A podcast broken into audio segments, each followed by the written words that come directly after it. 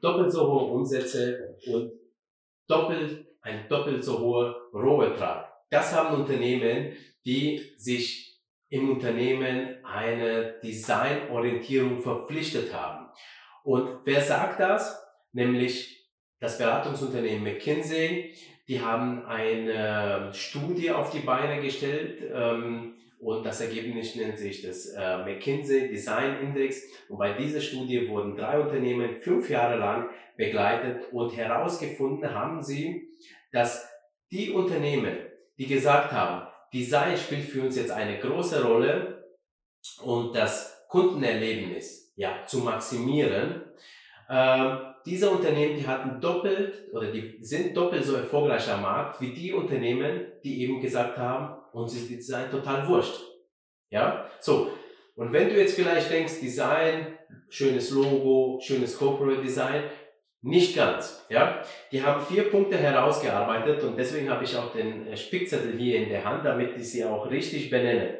Ähm, und die möchte ich jetzt auch mit dir durchgehen, damit du eventuell auch diese vier Punkte in deinem Unternehmen umsetzt, damit deine Marke auch, ich sag mal, doppelt so erfolgreich werden wie alle anderen. Hallo Ladies, Servus Gentlemen. Mein Name ist Petro und ich heiße dich herzlich willkommen beim Branding Podcast von Brainbees Brand. Hier erhältst du vom Markenexperten praxisnahe Tipps, mit denen du deine Marke zum nächsten Erfolgslevel katapultierst. Also pass auf. Was Sie zum einen gesagt haben, war, dass alles oben bei der Führung beginnt. Der wichtigste Schritt ist, um eine ja, designorientierte äh, Marke aufzubauen, ist es nämlich, dass die Führungsetage sagt, ja, wir möchten, dass wir den Kunden nutzen oder das Kundenerlebnis äh, maximieren. Und dazu da dürfen unsere Mitarbeiter ruhig ein ja, Designprozess in Gang setzen. Denn wenn du als Führungskraft deinen Mitarbeiter nicht erlaubst, ähm, ich sag mal, kreativ zu denken, äh, vom Kunden her zu denken und weniger vielleicht von den Produkten, ähm, dann wird es auch tatsächlich schwierig, sowas umzusetzen, weil im Prinzip deine Mitarbeiter, die wissen schon, dass sie mal kreativ sein müssen. Aber wenn sie dafür keine Fläche haben, dann wird es schwierig. So, jetzt als Führungskraft ist aber auch wichtig, dass du ein paar Kennziffern mal reinbaust, damit eben deine Mitarbeiter ja auch schon mal ähm, sich, sich äh, dranhangen können, ähm, an welchen Bereichen sie arbeiten sollen.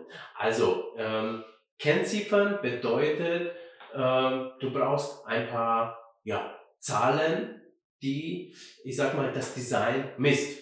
Also zum einen ist die Kundenzufriedenheit. Das könnte eine Kennzahl sein insgesamt. Oder es könnte ähm, eine Kennzahl wie die User Experience sein. Also wie gut ähm, ist die Nutzung in meinem Online-Shop, wenn du einen Online-Shop hast oder auf meiner Webseite, ja, konvertiert die Webseite. Das wäre zum Beispiel äh, auch eine Kennzahl.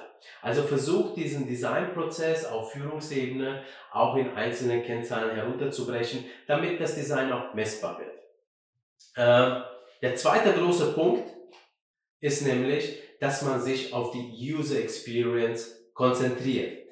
Was bedeutet das? Also, die verstehen Design einfach nur insofern, dass sie sagen, pass auf, alles was wir tun, das muss einen Nutzen unseren Kunden bringen. Sicherlich denkst du auch, so, auch schon so, ähm, aber das dann tatsächlich umzusetzen in den Unternehmen, das ist wirklich sehr, sehr schwierig.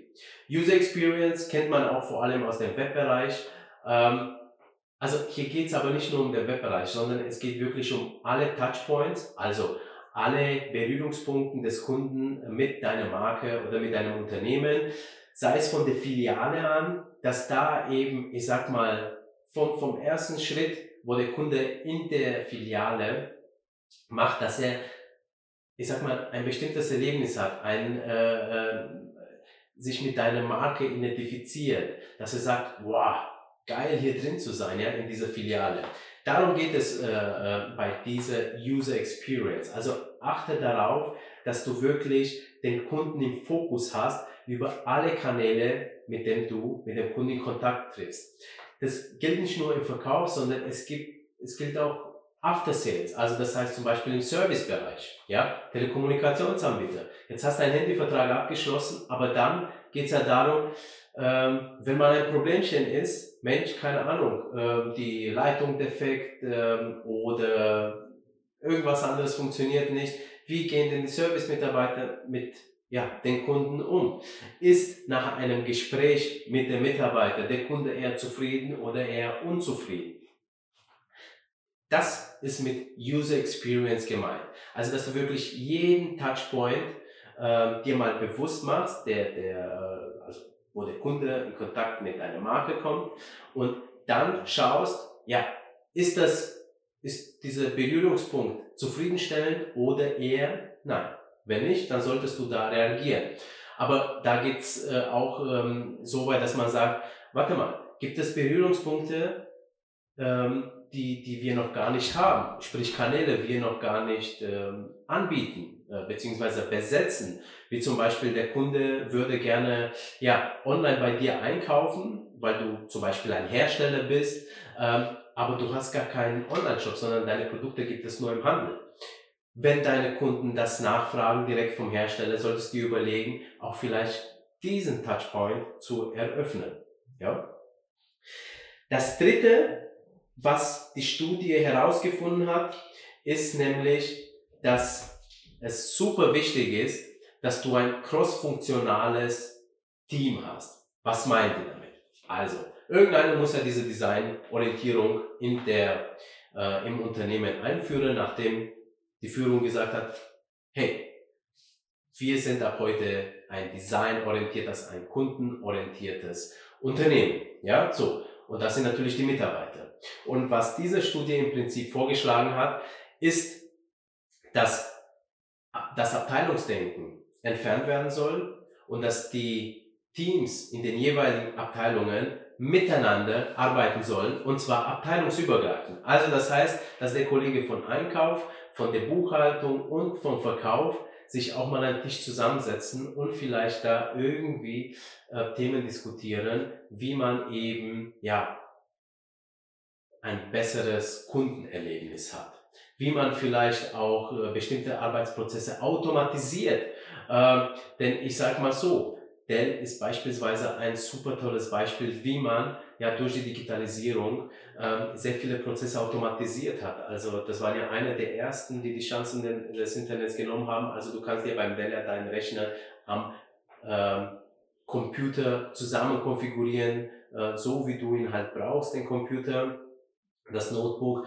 Und das ist jetzt heute nichts mehr Neues, aber als die das damals, ja, und zwar das war in den Nullerjahren, im, äh, auf den Markt gebracht haben, das war eine Faszination. Und du konntest äh, schon damals deinen Rechner, also begleiten während der Herstellung. Also du hast gesehen, okay, äh, Teile wurden jetzt äh, aus den verschiedensten Ländern äh, nach China äh, transportiert, von dort aus ging es weiter nach Vietnam und so weiter, bis der Computer bei dir war. Ich kann mich erinnern, weil ein, äh, ich hatte mal einen Rechner, ich hatte ihn mir, keine Ahnung, so 2007, 2008 bestellt, das war von Dell und das war faszinierend für mich damals zu sehen, boah, welche Wege diese, diese Computer gemacht hat, damit er nur bei mir ankommt, ja.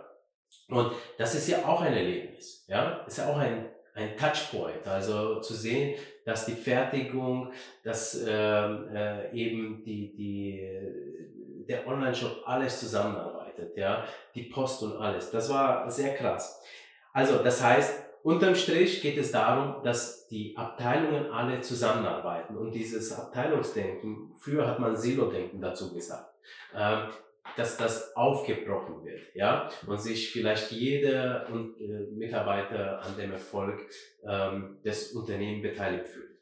Und der letzte Punkt, was Sie gesagt haben, ist nämlich, dass das alles kontinuierlich verbessert wird. Also, das heißt im Prinzip, du hast jetzt äh, auch ja, deine Mitarbeiter dazu gebracht, dass sie jetzt äh, designorientiert denken, die Silos sind aufgebrochen, die arbeiten an ganz tolle äh, Produkt- oder beziehungsweise kundenorientierte äh, äh, ja, Erlebnisse äh, und jetzt geht es aber darum zu sehen, okay, ich habe jetzt etwas geändert im Unternehmen, wie kann ich es noch weiter verbessern? Ja, hier auch geht es auch darum, nicht zu sagen, es ist zu starr, sondern, also wir haben zwar was Neues äh, ähm, gemacht, aber nach der Einführung des Neuen sind schon wieder starre Verhältnisse irgendwie im Unternehmen, sondern nein, es geht darum, dass man äh, hergeht und sagt, okay, wir haben was Neues implementiert, wie können wir es noch besser machen?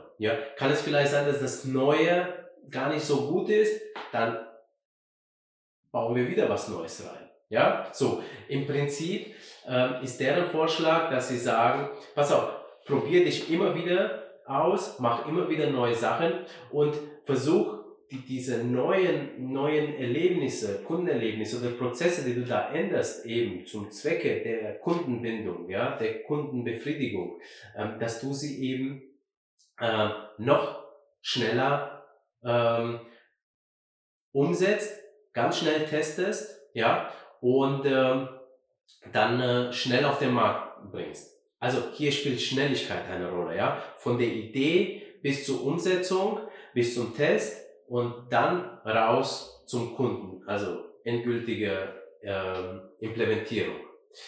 Also, das sind die vier Punkte, die diese Studie rausgebracht haben. Finde ich ganz toll. Es geht um das ganze Unternehmen und es geht jetzt gar nicht so um das Thema Design. Also, ich sage mal, Design ist ein Thema, also grafisches Design, visuelles Design, sondern hier muss man das ganze Unternehmen als äh, Design-Element sehen, als äh, Einheit, das so modelliert wird, damit eben der Kunde ein maximales Erlebnis hat.